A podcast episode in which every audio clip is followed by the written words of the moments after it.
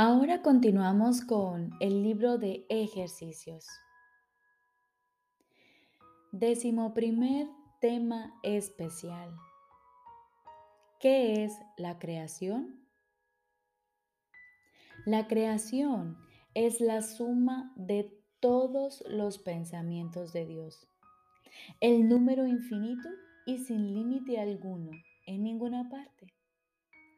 Solo el amor crea y únicamente a su semejanza. Jamás hubo tiempo alguno en el que todo lo que creó no existiese, ni jamás habrá tiempo alguno en que nada que haya creado sufra merma alguna.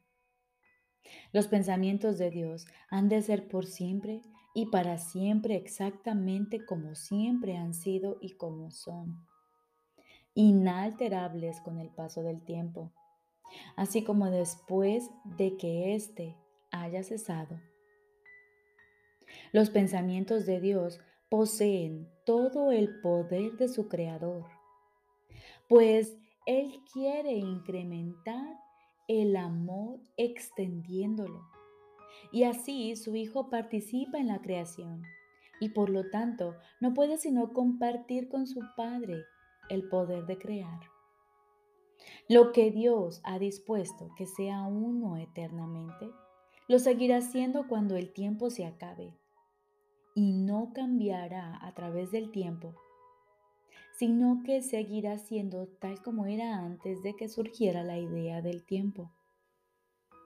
La creación es lo opuesto a todas las ilusiones porque es la verdad. La creación es el Santo Hijo de Dios pues en la creación su voluntad es plena con respecto a todo, al hacer que cada parte contenga la totalidad. La inviolabilidad de su unicidad está garantizada para siempre, perennemente a salvo dentro de su santa voluntad y más allá de cualquier posibilidad de daño, separación, imperfección o de nada que pueda mancillar en modo alguno su impecabilidad.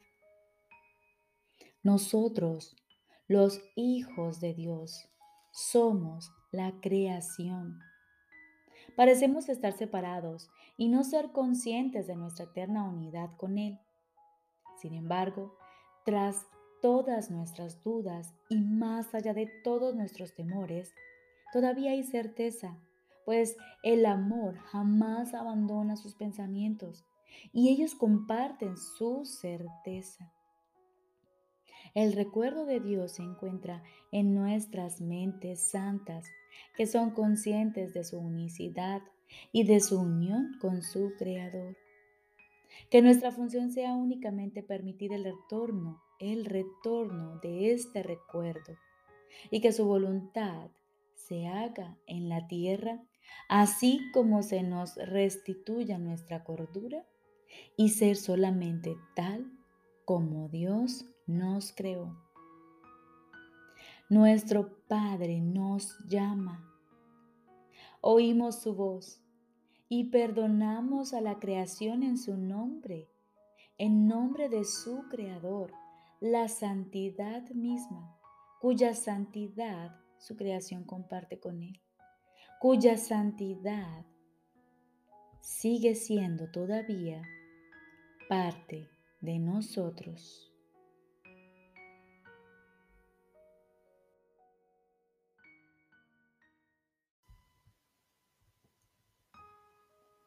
Lección número 327.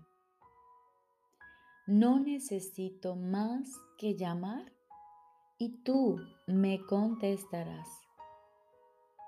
No necesito más que llamar y tú me contestarás.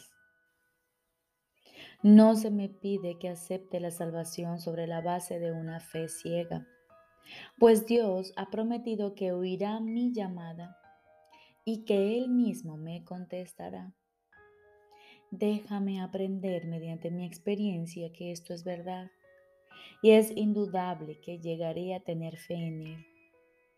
Esa es la fe que no se quebranta y que me llevará cada vez más lejos por la sendera que conduce hasta Él. Pues Así estaré seguro de que Él no me ha abandonado y de que aún me ama y de que solo espera a que yo lo llame para proporcionarme toda la ayuda que necesite para poder llegar a Él. Padre, te doy las gracias porque solo con que ponga a prueba tus promesas, jamás tendré la experiencia de que no se cumplen. Permítaseme, por lo tanto, ponerlas a prueba en vez de juzgarlas. Tú eres tu palabra. Tú provees los medios a través de los cuales arriba la convicción, haciendo así que por fin estemos seguros de tu eterno amor. Y de esta forma, aquietamos nuestros pensamientos, aguardamos silenciosamente y nos disponemos a escuchar la voz de nuestro Padre. Estoy seguro de que Él te hablará y de que tú le oirás.